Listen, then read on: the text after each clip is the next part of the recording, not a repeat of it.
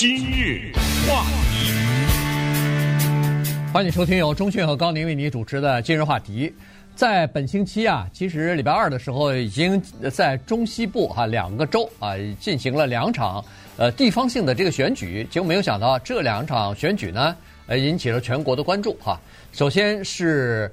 在中期选举过了五个月之后呢，这两个地方性的选举呢，呃，这个有一些指标性的意义哈，呃，对明年的这个总统大选来说。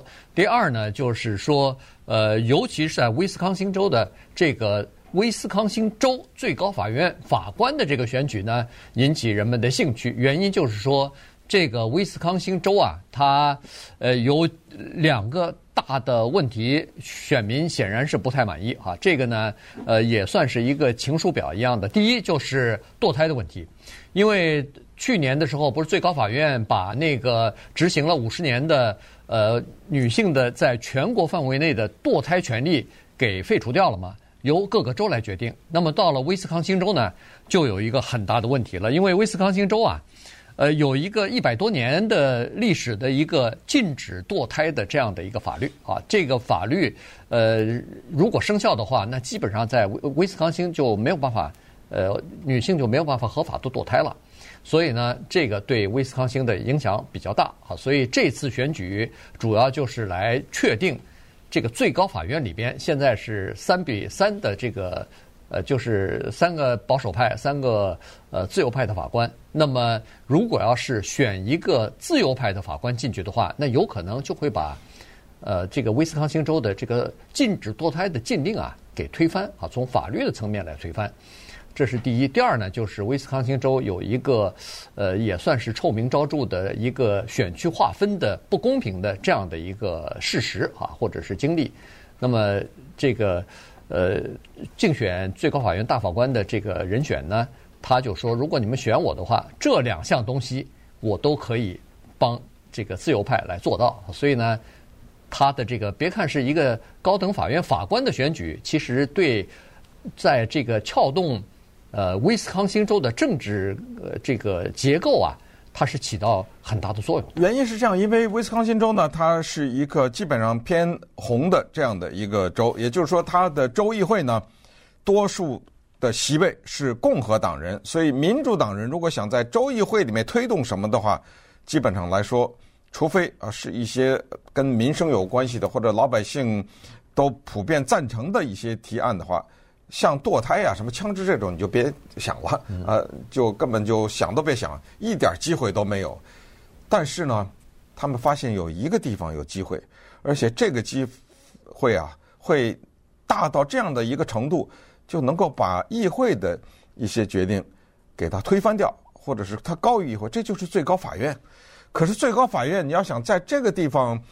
获得你的法案的通过呢，或者是获得你的优势呢，你必须得是一个四比三才行。对，他这个最高法院是七个人，所以要四比三，那就得是四个自由派和三个保守派。现在呢，这个地方有这么一些挺有意思的记录。首先，就是刚刚结束的这个选举呢，使得这一个最高法院里面有史以来第一次出现了七个法官，四个女的。嗯。这是第一次，这是可以想象的哈，在这个历史上是多么重大的一件事情。第二呢，就是有一个叫 Janet Protasiewicz，这个人的名字应该他是波兰人吧？哪儿哪儿人哈？东欧的肯定是。对，这个人的名字非常的难念，以至于到这样的一个程度，在他竞选获胜了以后，呃，上台要把他介绍出场的这个。代表还说了一下，以后咱能不能选举一个咱名字咱会念的人？呃，Protasiewicz，呃，Janet Protasiewicz，或者叫 Protasiewicz，这个人呢，他选了，他选上了，他击败了一个叫 Daniel Kelly 的共和党人。这个选举特别的有意思，原因就是呢，这民主党的自由派是死死的咬住堕胎这件事情，呃，从一开始到最后冲刺，他都是说你们看着办吧。如果这个州再不选我的话，那么妇女将失去这个堕胎的权利。可是有意思的是，那个共和党人 Daniel Kelly 这男的啊，他在选举的过程当中呢，尤其是到了中期和后期，他是只字不提堕胎这个事儿。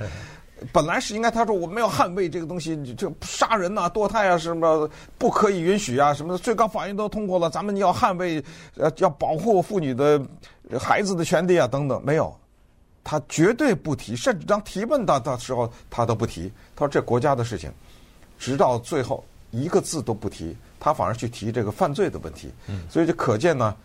他心里知道这个事儿不能碰，啊，因为这个碰的话对他不利，因为都我们之前跟大家讲过，连堪萨斯州都败下阵来，这个共和党人，所以这么保守的地方他看到了，所以他不去碰这个地方。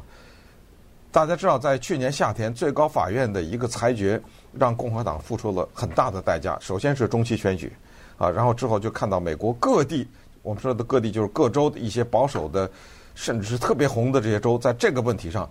都纷纷败下阵来，所以这就是一个裁决，他付出这样的一个代价。而这个代价呢，在威斯康辛州是这样的：去年夏天这个裁决一出来以后，威斯康辛州整个这个州有四个堕胎诊所。嗯。当最高法院那个去年夏天裁决下来以后，现在大家知道剩下了几个吗？哎，不多不少，零。嗯。从四个变成一个堕胎诊所都没，所以这个叫 Janet Protasio。他 Protasiewicz 啊，他选上之后，这个事情不得了，在威斯康辛，那马上这事情就翻盘了。嗯，对，因为威斯康辛刚才说过了，一八四九年的那个禁止堕胎法案已经生效了，因为最高法院说我们在联邦层面不保护了，各个州你们自己来制定自己的这个堕胎政策吧。那这个呃威斯康辛州的这个呃一八四九年的这个反堕胎的政策就生效了，所以这个。对妇女来说是一个，呃，是一个非常大的挑战啊！因为，呃，女性原来是有自己做决定堕胎和不堕胎的这个权利的，突然你现在把这个权利给她收走了，那当然她就要非常愤怒啊！所以，呃，从目前的这个状况来看呢，去年呃中期选举十一月份中期选举堕胎政策呢，给呃民主党的这个中期选举呢，呃得来。有有了一些好处，那现在有点意外的礼物了，对对对，原来认为说会一败涂地啊，就没有想到，对，结果没有想到，居然把参议院保住了，哎，没错，没有把参议院还 还多了一个席次呢啊，所以呢，呃，这样一来的话，人们在说，那过了五个月，这个势头是不是过去了？没想到势头还没过去，好，现在还逐渐的在酝酿，而且持续呃不衰啊，所以呢，这是一个问题，就是说它。赢的是赢了十一个百分点啊！这个 Protasiewicz，嗯，他赢了十一个百分点，这个是恨不得有史以来以前没有的。因原因就是说，这是一个摇摆州。如果要是民主党和共和党的候选人在这个角逐某一个位置的时候呢，如果胜选，大概也就是一到两个百分点。没有想到他大胜啊，十一个百分点，这个是非常大的胜利。顺便说一下，跟他竞争那个 Daniel Kelly 啊，嗯、这个人真的很不幸，因为这是他第二次选了。对，你知道他他上一次输了多少呢？十一个百分点，没错，他跟那个十一过不去，知道吗？而且上一次就是二零二零年，就是两年之前，对啊，他就又输了。所以呢，呃，这是一个。第二个呢，就是说，本来像这样的一个，你想呢？前不着村四后不着店的 这么一个时间的选举，基本上投票的人不会很多的，大家都不会太在意。又不是总统大选年，又不是这个其中选举年，这插在中间的这么一个选举，没有想到投票率非常的踊跃啊！也就是说，大家都认为说堕胎这件事情，呃，选最高法院这个大法官这件事情，对我们的生活有影响，所以大家都去投票去，所以这个。呃，就说明了这么两点哈。刚才说 Daniel Kelly 呢，他本身当然失败也有他自己的原因啊，原因就是他的竞选策略可能也出现一些问题。呃，他要不就是不好意思，要不就是没有竞选经验，他没有找那个共和党的一些大的金主啊、捐款人啊，呃，给他捐点钱。没有，呃，这个问题是这样，是大的金主不给他，不给他，不给他，因为他不提堕胎。对啊，是对他有意见，你躲什么躲啊？你怕什么怕？但是问题，这个哎，对他的这个竞选政策呢是有点问题。首先，他是一个坚决的反对堕胎的人啊，这是第一。那你就说嘛，对，对不对？第二，支持他的那些呃铁票、铁杆的支持者、铁粉，都是就是反堕胎的全呃团体、团体和组织。嗯、结果他在定竞选当中不提不提这个事儿啊，他是说法律不呃就是不涉及政治。这个到底堕胎还是不堕胎，这是应该由在全国应该由国会参众两院决定，在我们州就应该由州议会来决定。呃，这个我们最高法院只能解释法律，所以他整个的这个竞选啊，老是谈他那个法律啊，竞呃深入探讨这个法律那个法律，那人家选民不了解这个东西啊，选民对你的那个法律枯燥的这些东西没有任何的兴趣，所以。这个可能是他整个竞选策略的失败，然后还经常大大叹说：“哎呀，我的这个竞选经费不足啊，我等等等等啊，我钱比对方少很多，钱比对方少很多啊，等等。”所以，于是实际上，那个当然后来他在两年之前呢是得到川普的背书的啊，呃，尽管他输了百分之十十一个百分点，但是他是得到川普背书的。但是今年呢，他没求助于川普，没让川普给他去呃站台或者是说他的好话，所以川普呃看他失败以后，发了一条文，说是今年他没找我，这就埋下他注定失败的伏笔。但是他说我去 上次我找你怎么也输了？对对，对，没错。今日话题。欢迎继续收听由钟讯和高宁为您主持的今日话题。这段时间跟大家讲的呢是本星期在美国的中西部啊进行的两场地方性的选举啊，引起人们的关注。一个呢就是威斯康星州的最高法院法官的这个选举哈。呃，刚才说过了，这个法官呃呃 p r o t a s w i c h 他这个他主要的竞选的主题啊，打的就是堕胎啊，就是说。你要选我的话，那么我可以帮助这个威斯康星州设法推翻那个一八四九年的那个反堕胎的禁令啊，就是堕胎的禁令啊，反对堕胎的这个法律。呃，那很多女性呢就认为说这是他们唯一的希望了。原因是，如果你要想要靠这个这个州的议会来进行修改法律的话，几乎不可能。原因就是刚才说过了，在威斯康星州呢，它在美国都是相当著名的哈，它的这个呃选区的划分啊是非常明显的有利于共和党的，所以这就是为什么这是一个摇摆州，但是它有的时候可能会选出一个民主党或者自由派的一个州长来，但是在选国会议员的时候，永远都是保守党占优势，永远都是选出来的大多数议会里边的参众两院的议员。呃，保守党占多数哈，所以现在情况也是这样子。那这样的话，那什么时候能翻身呢？又要靠这个呃，prota switch 他如果上去的话，他说如果有这方面的案子的话，那么就是呃关于选区划分不公平的这个案子打上来的话，那要最高法院来做裁决的时候，州最高法院四名民主党大法官或者自由派的大法官。就有可能推翻现在的划分的这个情况，那有可能从根本上改变这个州到底是属于红还是属于蓝 的这个情况了。这个真的是一个两党在争夺制高点呐。对，这个确实是你刚才说到州长这个非常有道理，因为选州长跟选区划分没一点关系都没有。对，你只要住在我这个州，对，是我的一个州的合法的选民，你就可以选。可是那个议员都是这个选区那个选区，对不对？呃，当然，呃，有一个选举跟划分选区也没什么关系，就是总统。嗯。啊、呃，总统大选，它跟那个选区也没什么关系啊。所以这就是你看，就是美国的政治它有趣的地方。其实威斯康星州现在的这个州长 Evers 就是个民主党人呐、啊，嗯、对不对？呃，但是呢，他获胜还没获到。十一个百分点呢，他还没到这个，大概两三个吧，就是这么一个情况。所以，呃，威斯康星州这个地方呢，民主党是等于是全力以赴。哎，你在那儿生活过啊？呃，威斯康星绝对的呀，我那个地方的有很多的特别白。首先说这个地方啊，白人特别的多。这个地方，同时呢，它有很多就是刚才你说的一些东欧啊、北欧啊，是这种地方来的人。啊，你从他们这个名字的姓啊，是吧？还有还有一个特点，威斯康星州就是这个地方的很多地方地名啊、县名啊什么的很难念，很怪啊，你得去去学习，因为大概有些什么印第安的还是什么的，反正混杂的，是这么一个地方。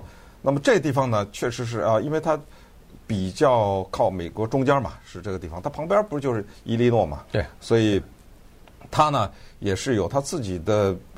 民族性，或者说这个州的老百姓，他有他的一些特点，比较保守。总的来说还是比较保守的。所以民主党他知道这一点呢，这一次下了大力了。那民主党全国代表大会往砸钱呐，砸了一千两百多万，拨了给他八百多万吧，反正就是说砸了很多钱。那反过来呢，这一个 Daniel Kelly 受到了共和党的冷落。这些地方共和党可能需要稍微大家坐下来认真的反省一下哈，就是说你不支持他，那你这不是叫做叫什么兵败如山倒吗？对不对？你知道他处在劣势，你知道现在面对着一个堕胎的这个问题。那么这个时候，你们的策略是什么？你不能是釜底抽薪呐、啊。结果他现在抱怨是，他得到的共和党支持是零，说是，呃，就基本上没怎么给他钱。所以这个事情再看吧，因为这个事情它不是小事啊，它它会放大到全国的范围的看，就这个竞选的策略以后该是怎么办？你像马上二零二四年又来了，对，这堕胎这事儿可不可以提呢？你提的话，你就不受欢迎，那怎么办呢？是不是这些事情咱们就接下来看啊？咱们接下来看，因为马上呢，我们把目光放在另外一个地方，就是它旁边，威斯康辛的旁边叫做芝加哥啊。芝加哥这个地方特别有意思，为什么呢？因为它这个市长选举有意思了。芝加哥呃之前的那个市长 Lori Lightfoot 啊，是一个黑人女性同性恋，嗯、对，是这么一个，而且呢。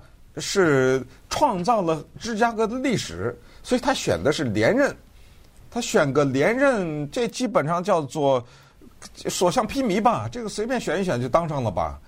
没想到他初选就败下来了，他根本没有资格到最后选。然后呢，最后还有意思了，最后选的是两个民主党人，对，在那儿选，然后其中一个获胜。那么这有什么可提的呢？这个非常可提，因为这个呢又触动了共和党的另外的一个敏感地带，叫做犯罪。嗯，这个有意思哈，原因就是芝加哥它是美国的第三大城市，和前两大城市纽约和洛杉矶一样，这是一个蓝色的地区啊，也就是说在芝加哥是蓝色的州啊，蓝色的市。所以呢，他选出两个民主党的候选人，市长候选人，最后对决。呃，这个也是也是这个也不奇怪哈，因为他是蓝色的嘛，所以他可能会选出两个来。那么好了，这两个人里边，一个比较自由一点儿，一个稍微保守一点儿。嗯。结果你猜猜看，实际上是自由更自由的那个人。获胜了，因为这件事儿跟堕胎一点关系都没有，因为反而是犯罪。没错，嗯、因为在这个芝加哥，堕胎还还合法化呢，还在在这个州里边，在芝加哥市也都是合法的哈。他们这个这个州，伊利诺州啊，伊利诺州没有任何的呃这个堕胎的问题。于是，那其他的问题社社会问题不最大的就是犯罪的问题吗？犯罪率上升了，呃，大家的这个治安治安不好，大家安全感降低，这是。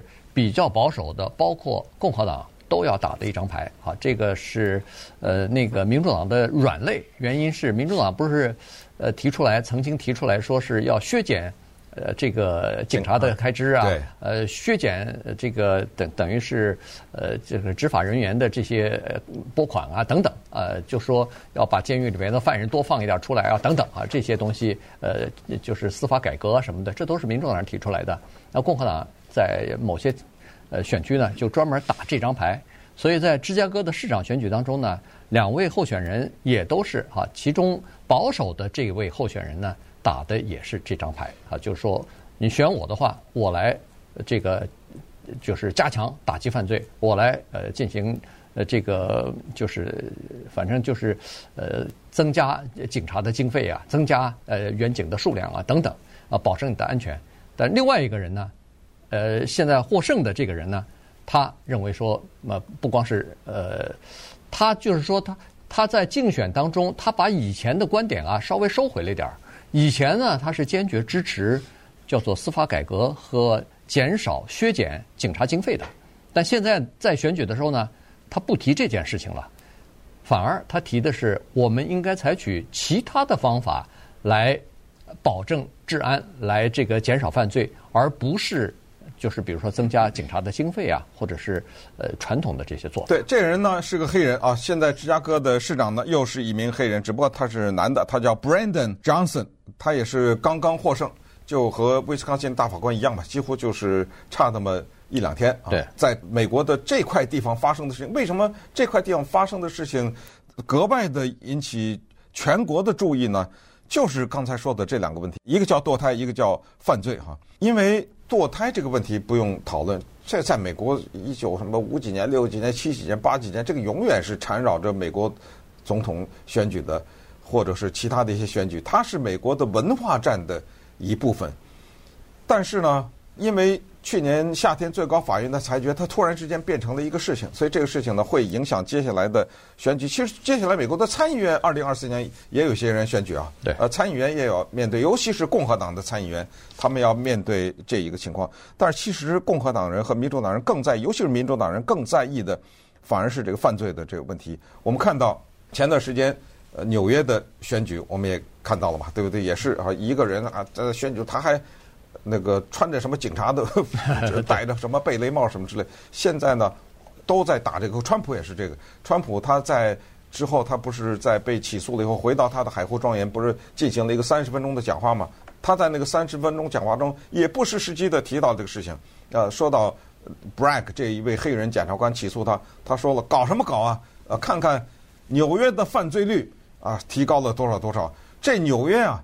因为纽约是他的家乡嘛，是川普的家乡。呃，这纽约现在已经变得我都不认识了。呃，纽约已经不再像以前了，什么什么。他说这个东西，你们花这个金钱，花这个时间来搞我啊！你们不去搞犯罪，你们不去打击犯罪，你等着啊！如果他现在就是二零二四年他出来竞选的时候，他除了说这些阿富汗的问题，说这个经济，说通货膨胀问题以外，你看你看到他会往死里说这个啊犯罪的这个事情，他会拼命的啊，是说在你们。民主党的不管是联邦以及还是州以及的统治下，这个国家已经是啊犯罪率提高啊！你们看看旧金山呢，看看纽约，看到呃等等啊，他会说这个事。可是呢，芝加哥这市长选举，呃，就有点出乎意料了哈。嗯。因为都是民主党人，一个说要严打犯罪，反而那个严打犯罪的人没当上。呃，所以那我们就看吧哈，从美国的中间，就是中部的这个两个地方的。不大不小的选举 是吧？是一个法院的法官，一个市长，咱们看看对二零二四年的民意整体有些什么样的影响。